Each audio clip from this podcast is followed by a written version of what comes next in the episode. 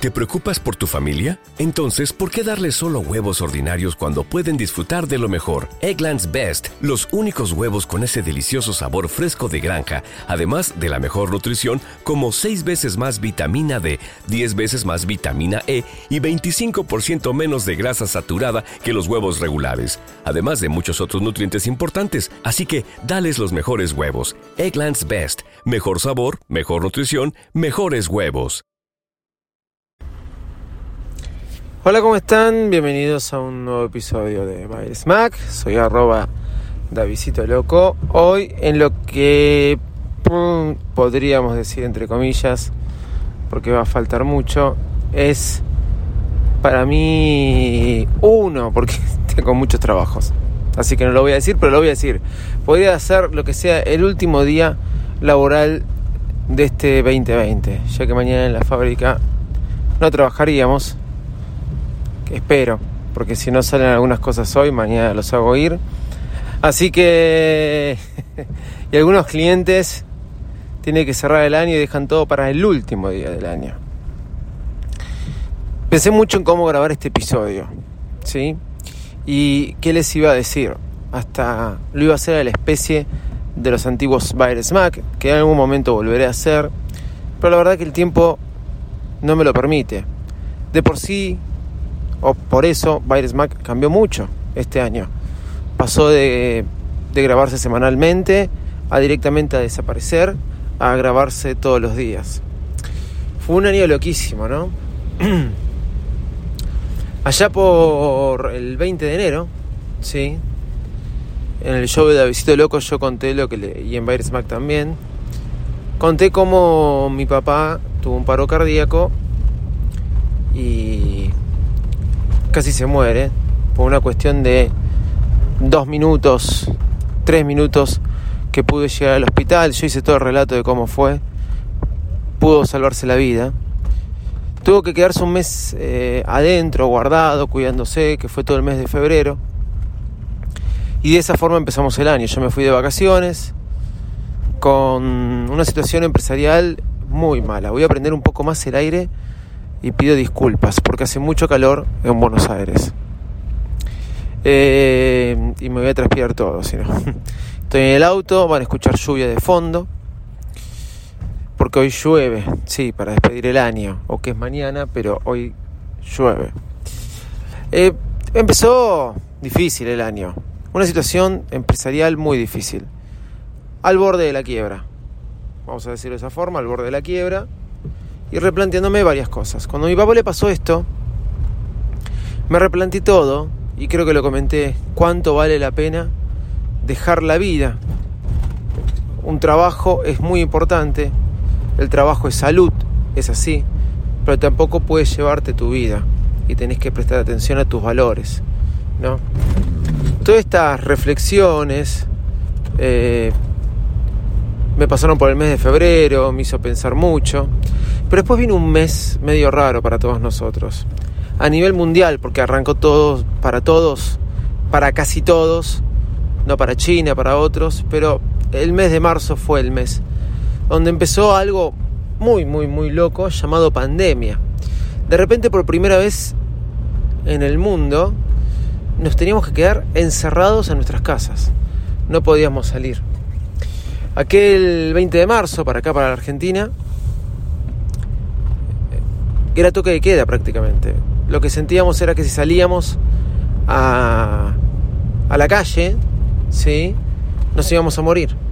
En algún momento, en algún punto, llegamos a sentir eso. Algunos en mayor medida, otros en menor medida. Después fuimos aprendiendo a convivir con esto, ¿no? Hasta también relajarnos de una manera casi inconsciente como siempre, vamos de un extremo al otro.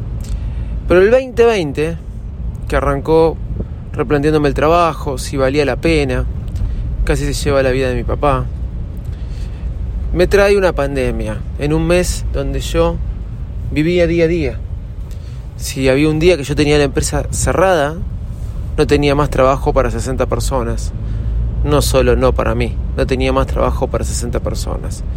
Así que ese 20 de marzo me metí en mi casa sin saber cómo iba a terminar el mes, sin saber cómo iba a terminar abril, sin saber cómo iba a terminar mayo, pensando que en junio íbamos a estar todos en la calle, abrazados, festejando como antes, reunidos, y que esto iba a pasar rápido. Pero una cosa estaba segura, que me tenía que apretar fuerte los dientes, porque no sabía, no sabía qué iba a pasar.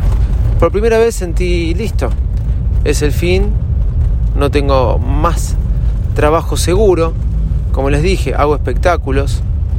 De eso hoy no podría vivir porque prácticamente no hay espectáculos. Hago. tengo un estudio contable y al mismo tiempo tengo una empresa, sí, trabajo por una empresa. Pero el fuerte que era la empresa,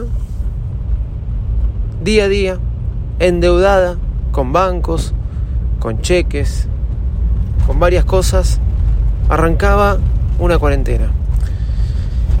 Personalmente pensé que ya estaba, pensé que, que no iba a poder aguantar. Me acuerdo que un oyente me dijo, no me digas que no tenés resto o espalda para aguantar dos meses sin trabajar. Hace dos o tres o cuatro años atrás lo podría haber hecho. Pero mientras todos estaban guardados en sus casas, cuidándose la salud, con la angustia de que el mundo había cambiado, yo estaba nervioso hablando con los bancos. Apenas empieza la cuarentena,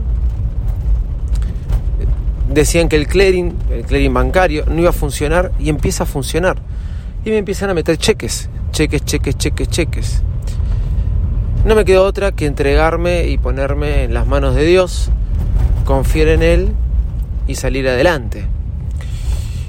Accedí a préstamos, accedí a lo que se llamaba el ATP, donde el Estado pagaba la mitad de los sueldos. Estuve dos meses cerrados, dos meses y medio, del 20 de marzo al 1 de junio. El 14 de mayo me enfermé y tuve mucha angustia porque tuve fiebre, dolor de garganta, nunca supe si perdí el olfato o no, pero fueron dos días y medio o tres casi de fiebre, hasta que el médico por videollamada de la obra social me dijo que tenía faringitis, que no me quería hisopar porque era faringitis. Listo, confié en él. Y en ese momento me sirvió confiar en él porque la verdad que, que si me hubiera dicho que tenía coronavirus me hubiera preocupado. La cuestión es que al otro día de que yo dejé de tener fiebre, cayó con dolor de cuerpo y fiebre mi esposa automáticamente. Muchos me dicen, también lo consultamos, obra social, llamado, todo, todo el protocolo seguimos y dijeron que también eran faringitis. Nunca supimos, nunca nos quisieron hisopar. Pero en el medio me enfermé. No digo que tuve coronavirus, pero me enfermé. Y era angustiante tener en mayo, un 14 de mayo, tener fiebre casi 38 y medio durante tres días y en el medio de una pandemia, ¿no? Empecé a tramitar a fin de abril el permiso para poder abrir la fábrica porque nos quedábamos, 60 familias afuera. Nos quedábamos, nos quedábamos, nos quedábamos, nos quedábamos. Y mm, gracias a Dios, después de que me empecé a recuperar, el 20 de mayo, me habilitaron a abrir con una cantidad de protocolos impresionantes. Tenía que trasladar a todos mis empleados, tenía que meterme en gastos en los que nunca me había metido y no tenía un centavo para ponerme de gastos. Pero aún así entré en todos esos gastos. La tensión fue impresionante, fue impresionante. Yo se lo estoy haciendo corta y chica, como quien dice. Pero el primero de junio volví a abrir la empresa. Lleno de angustias. Pero angustias, miles. Lo que sucedió es que la alta demanda por la escasez de productos explotó. Me empezaron a llevar pedidos por todos lados. Pero pasó otra cosa. Los pedidos que no tenía antes, las ventas que no tenía antes, ahora se me estaban duplicando. Pero lo que no tenía ahora era producción. Tenía cero producción. Porque de los 30, 35 obreros, estaban yendo 19. Estaban los de riesgo, estaban los que se enfermaban, estaban los que no podían llegar. Y yo estaba comprometido a trasladar a cada uno de mis empleados. Por ende, producía al 50%, o sea, era lo mismo. Antes vendía el 50% y producía el 100%. Ahora vendía al 200 y producía el 50, seguía teniendo pérdidas. Así arranqué junio, julio, agosto, septiembre, octubre, se empezó a mejorar, noviembre se empezó a mejorar un poquito la producción y diciembre un poquitito más, aunque es un mes muy malo porque tiene muchos feriados, días no laborables en la Argentina. Conclusión, fue desgastante, empezaron a caer las cuotas de los préstamos que se pidieron en abril y mayo, empezaron a caer enfermos de COVID a lo largo de todo el año, se podía todos preocupados por la salud y por la continuidad laboral. Era muy difícil gobernar y liderar con enfermedad y con la necesidad de que tenemos que trabajar y no podemos parar ni un minuto. Cuidamos a todos. Y hasta el día de hoy llegué a pagar todos los sueldos. Me metí en cuánta moratoria haya para pagar impuestos. Los debo, en realidad no los debo, pero están en moratoria. Es como que los trasladé del lugar. Y ahí estoy. Mi padre era el que dirigía la empresa, pero desde el 20 de enero lo hicieron guardar sus meses en febrero. Diabético, 72 años, enfermo cardíaco, no volvió a salir, salvo que para ir al médico. Me tuve que poner a cargo de cosas que nunca antes había hecho y enfrentarme y dialogar y negociar y, escuchar a cada uno de mis 60 empleados. ¿Qué les quiero decir con esto? Fue el año más loco y más exigente de mi vida. Tuve que cambiar el podcast, empecé nuevos proyectos, empecé algo que se llama Backstage Podcast, que a veces no lo puedo contar tanto acá. Fui y vine, hice un montón de cosas, un montón de cosas. En el medio compré una perra, ustedes lo escucharon. Y en el medio compré cuánto producto de Apple haya salido. No sé cómo lo hice. Pero hoy tengo trabajo. ¿Cómo voy a pagar los sueldos la semana que viene? No lo sé. Y eso me pasa todos los días. Pero hasta ahora el banco nunca entró en rojo, hasta ahora no me embargaron y hasta ahora pagué todos los sueldos y aguinaldos. La única, la única eh, o el único secreto que tuve fue mi familia, mi esposa, mis hijas, mi padre también con su apoyo logístico. Yo digo que yo soy Vizcay y él es Gallardo. Así me lo definió un compañero de trabajo. Y por sobre todas las cosas Dios. Mi vida espiritual cambió en un 100%. No hubo otra forma de salir adelante en esto y pilotear la tormenta que este si no fue de la mano de Dios.